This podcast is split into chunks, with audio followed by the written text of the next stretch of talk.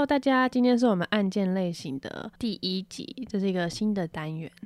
那新的单元第一集我们要来讨论的是现在还在进行中的案子。为什么会说是在进行中呢？它不是正在进行审理中，是因为受刑人还在土城看守所被关押，然后人权团体还在进行救援的工作，所以我会说在进行中。这样，那让我们一起来看看这个案子——秋和顺案。噔噔，秋和顺案也称陆政案。事件的开始呢，是在一九八七年，苗栗县女业务员柯红玉兰遭到强盗分尸。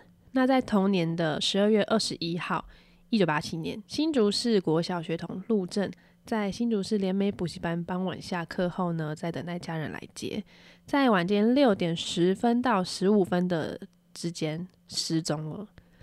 那这件掳人勒索是台湾史上第一个学童绑架案，所以受到各界的关注。那也因为受到各方的关注，隔年警方就陆续逮捕以邱和顺为首的犯罪集团，其中包括林坤明、吴淑珍、吴金恒，巴拉巴拉巴拉巴拉的。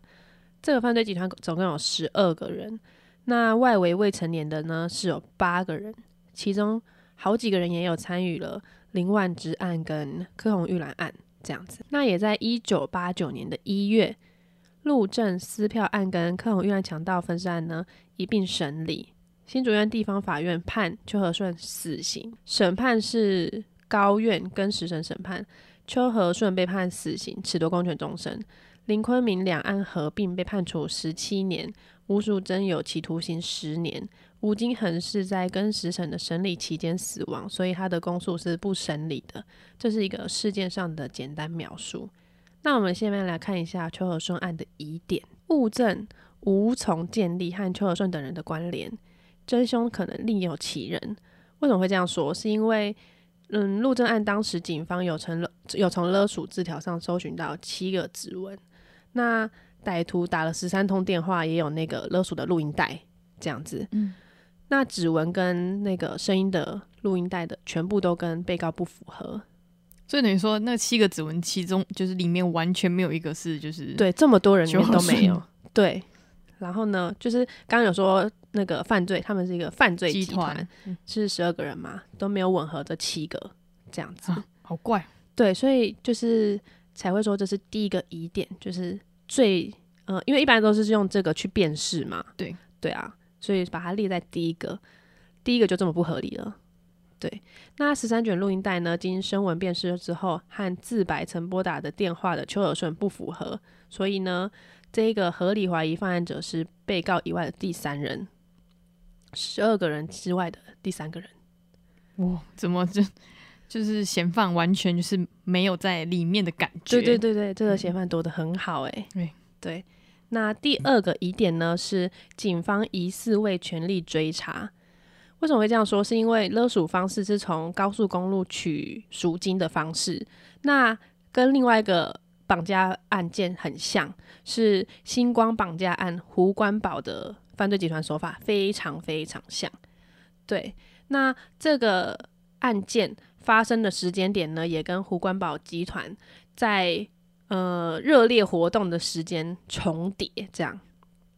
对，那胡关宝呢？他呃，我简单说一下胡关宝这个案件好了。他就是呢，去绑架那个星光集团的董事长，然后跟也是跟他要了五百万的钱。可是那个董事长最后有被放回去，这样就是活着回去。那也是在高速公路，就是要钱的。对对对，没错。所以才会说他们的说法非常的像。对，所以。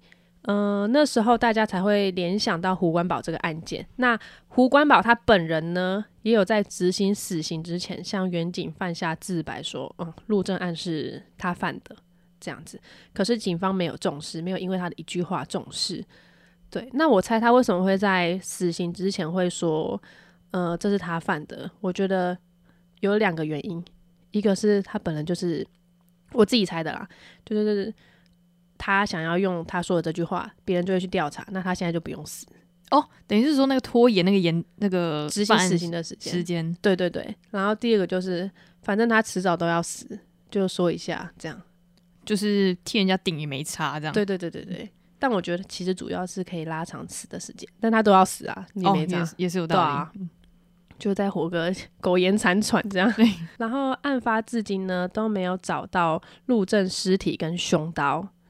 在一九八九年呢，新竹古井有发现一个无名铜尸，那那个铜尸证出来是十岁到十二岁，跟陆正死的时候的岁数是吻合的。可是警方那时候竟然没有鉴定，然后就把他草草埋葬了，所以那时候也没办法排除说那个同尸就是陆正，然后也没办法说啊那是其他凶手杀害的，因为你一个尸体就这样子被处理掉了等于。说我根本就不知道他是谁，然后就被埋掉这样。没错，而且那时候同尸发生的时候，邱和顺已经在押了，所以也没有说，诶，去法医去验说这个小孩死了多久什么之类的都没有。事后，新竹市警察局跟新竹市政府因为男童凶杀案因解剖而未解剖，就我们刚刚说的嘛，然后政务因扣押而未扣押，草率处理无名尸，导致这个案件石沉大海，被监察院纠正。我们刚刚是在讲那个陆政案嘛，现在我们短暂的回到科宏玉兰案，因为他们两个一起审理，所以这两个案件会比较交叉的讲这样子。那科宏玉兰案的遗体断面完整，法医在相验的时候说，凶手可能是以杀猪为生的，你知道，因为杀猪刀都是要这样剁，就像我们小时候可能会 好玩去拿美工刀切那个橡橡皮擦擦，可是你切出来的那个面不会是完整的，一定凹凸就是要这样不平这样切切切，就是来回割这样子。哦，一个很简单的道理。那竹南当地有一名与柯女熟识的杀猪业者叫郑新福，呃，他去签大家乐，然后是跟柯女借钱，那他欠了柯女有数万元的赌资，这样，所以柯女会时常进入郑新福的家住处这样子。那黑色塑胶袋内的杀猪刀呢，制造业者证实是卖刀，他们卖刀给郑的父母。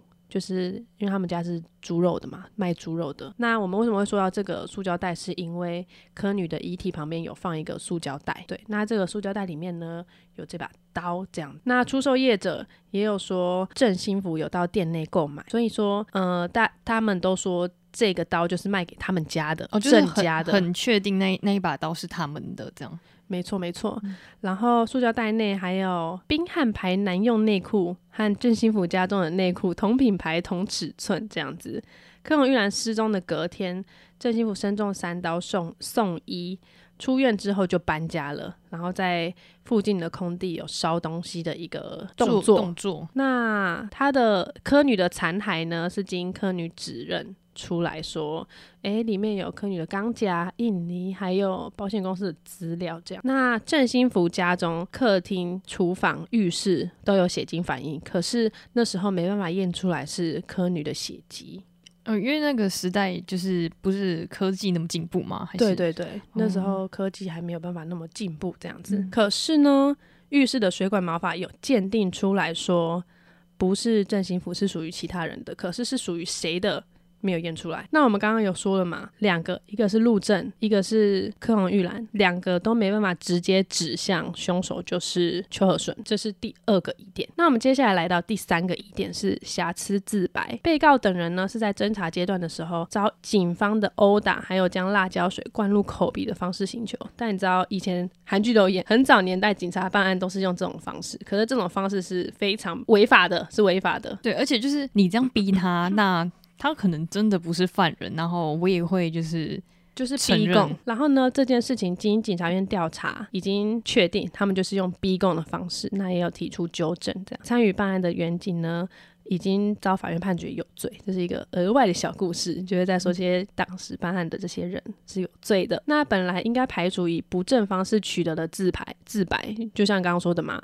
你就是被逼啊，逼那我为了不要继续你遭受这些，一定是随便说的，所以呢，应该不被采被采用的自白，但是法院依然采信了当时笔录的内容。我现在底下有举出几个例子，大家来听听看，就是非常多的疑点。第一个呢，是在三百份的自白当中。这就有点疑惑了。你一个犯人，如果你真的要招供的话，为什么会出现这么多份的自白，然后每一个都不吻合，所以才会出现这么多的自白，就是很奇怪的。哦，对耶，对，那时候我查的时候，他是有说一种说法，就是说，因为你就是被逼供出来的，所以你的自白才会对你的自白才会这么多。然后因为刚刚又说有好几个人被抓嘛，每个人讲出来的都不一样，没办法兜起来。就随便乱写这样。没错，没错，就是刚讲就有一个奇怪的地方。好，那我们再说这三百份的自白中呢，竟然没有一个人提到柯红玉兰被杀的时候用的绳子，还有在刚刚有说在遗体不远处有一个塑胶袋嘛，都没有人提到，诶，没有人说有杀猪刀这件事情。也没有，就是他们连有旁边有个塑胶袋都不知道。哦。对，然后呢，塑胶袋里面有黑色塑胶鞋、杀猪刀，还有长方形小刀，就刚刚说的正性男子嗯买的那些刀。对，然后还有兽医用兽医用的不锈钢注射筒，男性的白色内裤。那其中呢，黑色塑胶鞋是被害人的女儿，还有邻居指认说是柯红玉兰所有，就是我们刚刚前面有稍微提到的。第一个奇怪是大家都没有说出来嘛。第二个呢是，不管是柯红玉兰案还是陆正案，在这近三百份的自白当中，还有录音都显示。邱和顺等人对被害人柯红玉兰还有陆正失踪前的最后行踪始终说错，像是柯红玉兰在失踪当天上午十点已经离开了工作地点，然后在下午四点到六点期间呢，还有三个目击证人目睹他从 他们面前骑车经过，可是邱和顺等人的自白却是说，当天中午过后呢，呃，他们就把克隆玉兰从工作室的工作地点骗走了。诶，那那些三名那些目击证人看到的是看到的是好可怕，这看到什么啊？对吓死了。对，这是克隆玉兰的失踪地，他们不知道。那陆正呢？失踪当天早上是搭公车上学，可是邱和顺他们却说，当天早上看见陆正由家人开车送去学校，所以觉得他家很有钱，就决定诶，我要绑架陆正。他这样对你看这两个呢，就是他们不清楚他们两个失踪前的最后行踪。有有没有可能是就是随便讲讲的？你说就是他们在骗吗？有有可能，然后让警方怀疑说，哎、你不就是不不是真的，对，但有是可能可是这就怪怪的。就只有当事人会知道。对对对，对啊，然后再来我们下一个疑惑的点，邱和顺他有不在场证明。呃，我们现在再回到陆正案这边来说，陆正案是发生在一九八七年十二月二十一号傍晚六点到六点十分嘛，说刚刚那个陆正失踪的时间。那前三通的勒索电话是在六点三十分到七点三十分之间就拨打，这歹徒很着急，帮一下他就忙打，就马上打电话，很缺钱这样。然后事实上呢，邱和顺在当天傍晚与友人吴景明，就是刚刚有有提到的，就是其中一个嫌犯，在苗栗一家租车行租车，租车的时间是七点四十分开始，所以等同于租车时间前多久，一定是在那个租车行签字嘛？那不就不符合六点半到六七点半之间拨打电话哦，对耶，对不对？随后呢，八点到九点开车到有人吴金恒的狗肉店吃饭，有注意到吗？吴金恒他也有被判刑哦，他就是在判刑过程中死掉的那一位。他只是去他家店吃饭而已，然后就被判刑，的对，没错。所以呢，不在场证明有租车行的那个租车单、签单，还有两个证人可以那个证明他是有不在场证明的。所以呢，邱和顺不可能在同一个时间点分身到新竹犯下勒赎案，并拨打电话。对，没办法，嗯，没错。但是呢，不被检察官还有法院采信，所以刚刚说到那个吴金恒也被当成被告起诉了。真的是很衰。对，那我们再到下一个那个症结点，就是没有生物的迹象。警方呢，因为案件发生了之后，一定要去找那个犯案的工具，他们就有到邱和顺父亲家找到一个麻绳，直径是一公分到零点八公分这样子。那陆正的母亲，嗯、我先说为什么陆正的母亲会知道这个麻绳的直径会是二点五分五公分，就是歹徒用的麻绳，是因为刚刚前面有说到，他们跟胡关宝作案的方式很雷同，是高速公路取钱嘛，他们就是一个站在高处，用那个麻绳绑一个吊篮，把他从高速公路的高处这样往下吊吊吊吊吊，然后请被害者的家属把钱放到那个篮子里，然后再拉拉拉拉上来。所以说，一个在高处，一个在低处。第一点，你就没办法看到脸被告的脸；第二个是他出没的地点呢，是永远是一个高一个低，就是我们刚刚说他没办法看到他的脸。然后再一个是他的动作很快。哦，对对对对，忙拉就走。你放了拉上来就走了。然后重点是警方一定是跟着。被害人的家属到他的地点，指定地点，没错，所以他始终没办法知道高处的凶手到底是谁。哦，对，所以那时候胡关宝那时候被抓的时候，一开始是呃没有没有抓到是胡关宝，是那个董事长被放回来之后才知道胡关宝。哦，对对，而且是他可以请他的小弟去取钱。嗯嗯嗯，没错没错没错。他的母亲为什么会知道这个麻绳？是因为他就是用这种方式去交赎金的哦，他就是他是给钱的，对对对，没错，所以他就知道这二点五公分。好，所以呢，在呃，他从他父亲家找到的那个麻绳就被收走了嘛。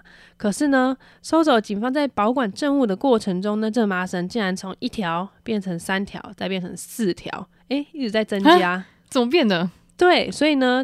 嗯，我觉得是不会保管证物吗？还是为了要让那个证物符合那个犯案的需求？哦，有道理。对对对，因为你都是逼供人家了，那我要跟证词一样，我才能就是直接判那个人刑。对对对，没错没错没错。然后呢，这个吓到我，我那个麻绳是什么魔术？吓死！对，然后麻绳上面都没有采集到邱和顺，还有他的那个。所谓集团内的被告们的毛发、指纹，还有皮肤组织、血液等生物基证，警方有从被告邓运正家中扣到了数把翻刀，也没有任何的血迹反应。邓运正也是他们犯罪集团的某位小喽啰的某一个成员之一，这样没错。但是他的刀子里面就是没有任何的，就是嗯，都没有都没有血迹反应。这是以上有奇怪的症结点的部分。我们前面有说到，为什么说在进行中，是因为人权团体留在做救援的工作。那他们前面，我们刚刚前面也有说到，呃，前面不是有一个同尸吗？对，就被草草草草结束。对，刚刚说这个案子是发生在一九八九年，然后同尸的部分呢，我们在整理资料的时候有发现。最新的资料是在二零一零年的时候呢。之前我们前面说到的那个古井里面的铜尸，那时候大家都有在说铜尸可能会是陆正嘛。最新的消息是说那个铜尸不是陆正，嗯，所以已经确确定就是用最新的科技去指认说他不是陆正了。诶，不是用最新的，不是用最 那时候的科技，我觉得不算科技，是人出来承认哦，有人承认了。为什么这个案子又就是为什么会这个同事会突然需要出来承认呢？我来简单的说一下，是那时候新竹地检署的检察官呢有重启案子，因为那个人权团体说这个案子可能会是路政，那你不可能放过一丝的机会去，因为你要为他辩驳，已经不能放过任何一丝的机会。这是人权团体提出的，要重启调查的，这样，哎，那真的有重启了。可是他去重启调查之后，发现呢，新竹警察有在二零一零年的时候接到一个报案，是说一个男子说他的哥哥在一次酒醉意外杀死十四岁的儿子，所以是不小心杀死自己的亲人，这样对。可是他去报案的时候呢？那个他的哥哥高姓男子在中国，所以没办法请人回来说明，那这个案子就不了了之了。因为你这个案子也是，嗯，一九八九年那时候，很久的时候的事情。对，没错。然后那时候是二零一零年的时候才报案的。太久了，太久了，安妮过了法律追诉期了。对啊，而且有可能就是，我觉得啦，如果我是警察接到这种电话，你在二零一零年给我报那个一九九那个历史一九八九一九九零那种案子，我真的是不熟哎。对啊，直到二零二一年的时候，高南跟他太太从中国回来台湾，警方呢那时候就先放着嘛。可是后来其他警察又说，哎，你这个案子要请他们回来调查，因为他们从中国回来了。哦，终于回来了。对对对。然后呢，就找他们了解，那夫妻他们才证实，那个儿子呢是因为精神智能障碍，然后经常走失，自己又要出门赚钱没办法顾，才会用那个铁链拴住儿子。没想到回家的时候，发现儿子被铁链勒死了。等于说他是儿，他他的那个口白是说他儿子是自己意外死掉的。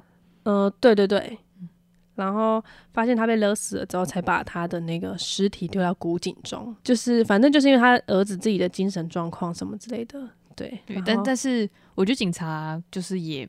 没有束手无策，因为不管怎么说，就是这个时间已经其实已经过很久。那那个人怎么说，其实也只能这样听，因为尸体也不在，也没办法相验了。对对对，对啊，加上他们那时候也没有去验这个尸体到底是怎么死的，然后这是谁都没有，都没有。对啊，我觉得他们那时候会这样做，应该是想要草草把了事。对对对。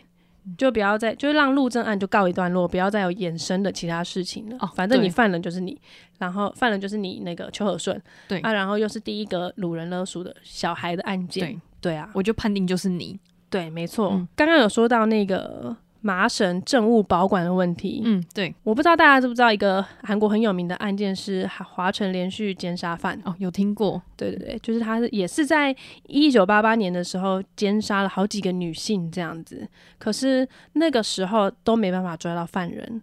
在二零二零年的时候，韩国有运用 DNA 技术，还有更完备的声纹找到犯人，终于真的是要靠技术诶。对，没错。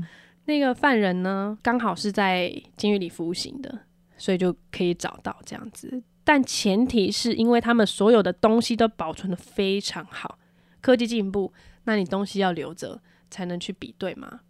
可是邱和顺案件的这些重要物证，在邱和顺被起诉之后呢，包括柯文玉兰的那个袋子、鞋子、袋子里面的鞋子、烧杀猪刀，还有男性的内裤，还有陆政案的歹徒勒索的录音带都不见了。那怎么比对？到我们今年，就算有最新技术，也没办法比对。所以呢，未在法院的审判，对，就没办法再重启拿这些东西来重启调查了。等于说，因为他东西都不见了，你再怎么厉害，什么技术什么的，其实基本上都没有用了。对啊，所以现在人权团体是说，能不能在可能总统有什么重要的活动或者什么之类的，能特赦人的时候就特赦他。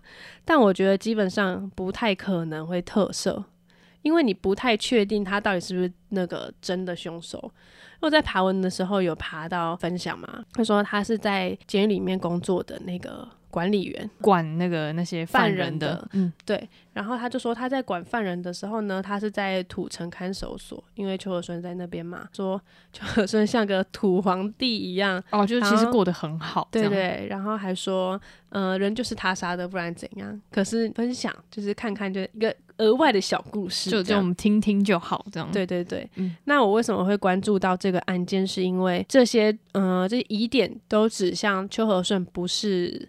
不是犯人，对，然后再加上前面提到那个狗肉店的吴金恒，吴金恒真的很衰。对，如果他真的被判刑的话，他是冤狱吗？很难讲，很难讲，因为只有他知道而已。对，没错，就是人权团体就一直在很积极的处理这个案件，是因为他们邱和顺从二十八岁被关到现在六十三岁了，这样几年哇，这样四十几年呢？对啊。然后就说，他们认定他不是真正的犯人，所以他做了冤狱这么久。如果你看他真的是冤狱的话呢？如果真的是的话，赔偿金有多少？因为对啊，如果是政府的话，我不会要出这个钱。对啊，我就一直让他就就一直待下去吧。所以我觉得，但如果是真的是冤狱，是是蛮可怜的，因为他四十几年的青春就耗在里面了。对啊，嗯，那时候我查的时候，新闻有报道说，他在他父亲跟母亲的葬礼的时候有被放出来，可是别人围在他旁边，然后。穿蓝白拖，然后脚靠着脚镣，然后手也被拴起来，就是一个很很凄凉的画面。对对对对对。可是也不能说他真的就不是犯人。应该是说，如果要追究的话，只能追究当时的警察，就是他们潦草办案这样。可是我觉得，像吴金恒那种，你怎么会突然从他们去你的店里吃饭变成被告？我就觉得这个事情是一个很。很荒唐，对对对，说很荒唐。他一定没想到，他怎么会突然变成被告这种事情。对，只是一个客人来我这边吃个东西，或者个朋友来我家吃个饭啊，我就变成就是对，没错。所以我觉得其实冤狱在他身上感觉离我们很远，但其实但其实很近。对对，所以这是我为什么会关注这个案子的原因。嗯，对啊，我觉得这个案子其实还有待厘清啦，因为毕竟还在进行中，这样。对啊，可是我基本上觉得。